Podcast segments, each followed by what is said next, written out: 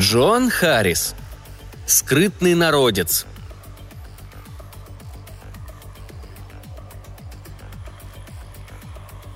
Жила-была однажды маленькая девочка, и жила она в деревне около леса. Была она очень любопытная и все время задавала вопросы.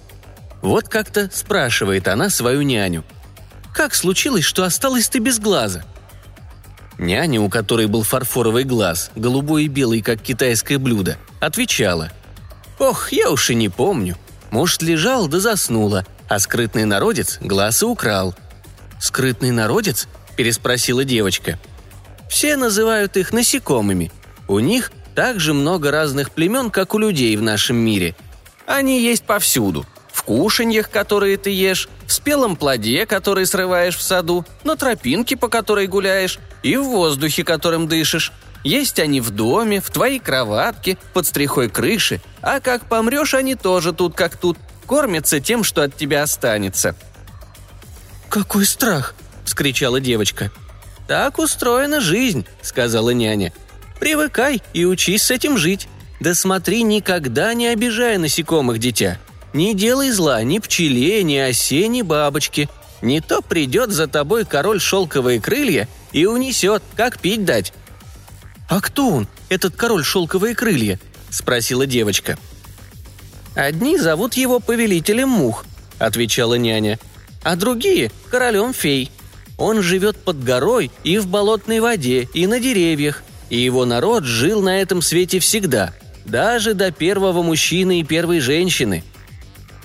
«А ты его когда-нибудь видела?» – снова спросила девочка, широко открыв глаза. «Никто не может его видеть», – ответила няня. «Если только он сам того не пожелает. Но ты бы его ни с кем не спутала, случись тебе его увидеть. И еще ты горько пожалела бы об этом». Вы, конечно, обратили внимание, что на вопрос-то няня не ответила. Девочка тоже это заметила, но не стала допытываться. Вместо этого она спросила, «А как же он выглядит?» «Иной раз он совсем как обычный человек», — сказала няня. «Высокий, с волосами шелковистыми, как бабочки на крыло. Но иногда он оборачивается пчелиным или осиным роем, или танцующим в воздухе облаком мошкары. Иногда он приходит в наш мир, но об этом никто не догадывается. У него миллионы и миллионы лазутчиков, и никто не может от него скрыться. «Можно мне его увидеть?» – просила девочка. «Нет», – отвечала няня. «Но он тебя видит. Скрытный народец видит все». После этого девочка заинтересовалась насекомыми и подолгу наблюдала за ними. Она узнала, что муравьи могут таскать грузы в десятки раз тяжелее их самих, что бабочки первую жизнь проводят в виде гусеницы и лишь потом отращивают крылья для жизни в воздухе, что пчелы делают мед, что осы дерутся, комары кусаются, а милая божья коровка на самом деле хищник свирепее любого волка и откусывает головы зеленым тлям, ползающим по цветочным стеблям. Она узнала, что самка богомола поедает своего супруга, а термиты строят себе гнезда, похожие на просторные подземные соборы. Она внимательно и подолгу рассматривала всевозможных насекомых, но так и не увидела ни короля шелковые крылья, ни скрытный народец. «И неудивительно», — сказала толстая няня, когда девочка ей пожаловалась. Скрытный народец умеет прятаться. Они даже тени не отбрасывают. Никто не видит их истинного облика, разве только когда... Когда что? Говорят, иногда можно мельком заметить кого-то из них, когда только пробуждаешься от крепкого сна. Или краешком глаза, когда смотришь на что-то другое. Но они умеют от нас скрываться. Так повелось еще с той поры, когда наш род стал завоевывать землю. Они проворны и умные, и выходят только когда знают, что мы их не можем увидеть». «Как это?» – быстро спросила любопытная девочка, которая уже решила, что попробует их увидеть, сколько бы времени для этого не потребовалось. «Дожидаются, пока мы закроем глаза», – объяснила няня. «У скрытного народца нет век. Им не нужно моргать, как мне и тебе, или спать и дремать, как мы это делаем. Каждый раз, как ты моргаешь, они передвигаются да так проворно, быстрее стрекозиного крылышка. А к тому времени, как ты глазки откроешь, они уже успевают попрятаться. С тех пор девочка стала следить пуще прежнего, но теперь она глядела из-под тишка, краем глаза, прикрывая веки. Часы напролет проводила она в лесу, на берегу реки и все смотрела, стараясь не моргнуть. Разок-другой ей даже казалось, будто она видит какое-то мелькание. И часто замечала тучи комаров или мелких зелено-коричневых мотыльков, или летние пчелиные рои, кружащие в сонном воздухе. Няню все это тревожило. «Это тебе совсем не на пользу», — говорила она, — «проводить столько времени в лесу. Да и неразумно это. Из чего только тебе втемяшилось искать встречи с этим народцем? Они опасны, жестоки и не умеют любить, а король шелковые крылья из них хуже всех. Оставила бы ты их лучше в покое». Но девочка не слушала. Очень уж хотелось ей посмотреть на короля шелковые крылья. Она уже не раз видела его во сне, в плаще из пчел и с глазами, как темный мед. Иногда, просыпаясь, она даже думала, что видит его сидящим на кроватке у нее в ногах. Только проверить этого ей ни разу так и не удалось. Но вот однажды летом та девочка, она выросла, и ей было уже 15 лет, пошла на свое тайное место в лесу и встретила там незнакомца, человека с волосами шелковистыми, как крылья бабочек, и с глазами медового цвета. В солнечных бликах под ветками деревьев девушка заметила, что он не отбрасывает тени, и ее сердце забилось часто-часто, но она, набравшись храбрости, улыбнулась незнакомцу и решительно поздоровалась. «Ты ведь один из них, да?» — сказала она. «Ты из скрытного народца?» Он усмехнулся. «Ты слишком любопытна». Девушка кивнула. «Моя нянюшка всегда говорит, что я задаю слишком много вопросов. Но откуда же я узнаю, если не буду спрашивать?» «О чем?» – спросил незнакомец. «Обо всем?» – ответила девушка. Незнакомец рассмеялся. «Вот это характер!» – воскликнул он. «Прямой, бесстрашный. Что ж, малышка, я, пожалуй, научу тебя всему, обещаю. Но есть вещи, которым я могу тебя научить, только если ты мне доверишься. Готова ли ты на это? Доверишься мне?» Снова кивнула девушка. «Обещаю», — сказала она. «И никому не говори, что я здесь. А если скажешь, то никогда больше меня не увидишь». «Обещаю это. А теперь учи меня», — сказала девушка. В то лето она ходила в лес каждый божий день и каждый день встречалась с незнакомцем. Он рассказывал ей истории, учил ее песням, и они танцевали в тени буков. Девушка была так счастлива, что не знала, как скрыть свою радость. Однако помнила, что ни с кем в деревне не должна она говорить об этом. Если бы только кто-то узнал, что она встречается со скрытным народцем, для нее все было бы кончено, и для ее возлюбленного тоже.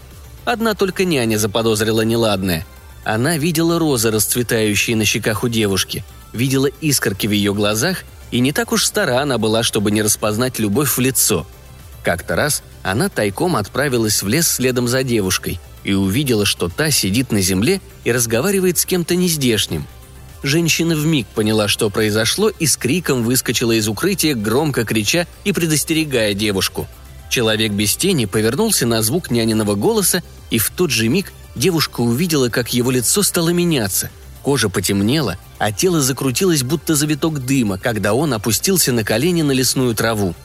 Девушка вспомнила, что скрытный народец может превращаться в пчелиный рой и закричала от страха, когда кожа ее возлюбленного начала кишеть и вмиг скрылась под толстым слоем пчел, сплошь покрывших его, как живые доспехи. Пчелы вырвались из-под манжет, вылетели из отворотов на сапогах. Девушке показалось, что перед ней стоит не живой человек, а просто многое множество пчел. А потом они устремились в небо, и скоро ничего не осталось, кроме смятой одежды да отдаленного жужжания. Сказала старая няня девушке. «Но это был последний раз. Больше ты его не увидишь. Да оно и к лучшему». Няня не ошиблась. Много раз девушка возвращалась к тому месту, но ее возлюбленный так и не вернулся на их лужайку – Иногда ей все же чудилось, что она его видит, украдкой да из-под тишка, краешком глаза или просыпаясь после сна. Но, как не умоляла она его показаться или подать голос, он ни разу не ответил и даже не дал знать, что вообще ее слышит. «Вот и славно», — сказала на это старая няня. «Скоро ты его позабудешь, помяни мое слово. Этот скрытный народец опасен, так что лучше с ним не связываться и не стараться увидеть то, чего никто не видит». Но девушка его не забыла. Шли месяцы, а любимый не шел у нее из головы. Она потеряла былую живость, а цветущие щеки побледнели и ввалились.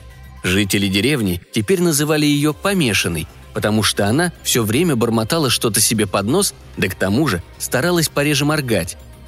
Няню все это очень беспокоило. «Что у тебя на уме?» – допытывалась она у своей любимицы. «Я должна увидеть его», – отвечала та. «Глупое, упрямое дитя», – сказала няня. «Ну на что он тебе? Ты ведь даже не знаешь толком, кто он такой. Он ведь ни разу так и не назвал тебе своего имени, верно? А почему? Как ты думаешь?» Девушка устало посмотрела на нее глазами, покрасневшими от того, что она старалась не моргать. «Почему?» Няня развела руками. «У скрытного народца нет имен. Точно так же, как нет у них век. Точно так же, как нет у них тени. А можно сказать, что нет у них и души.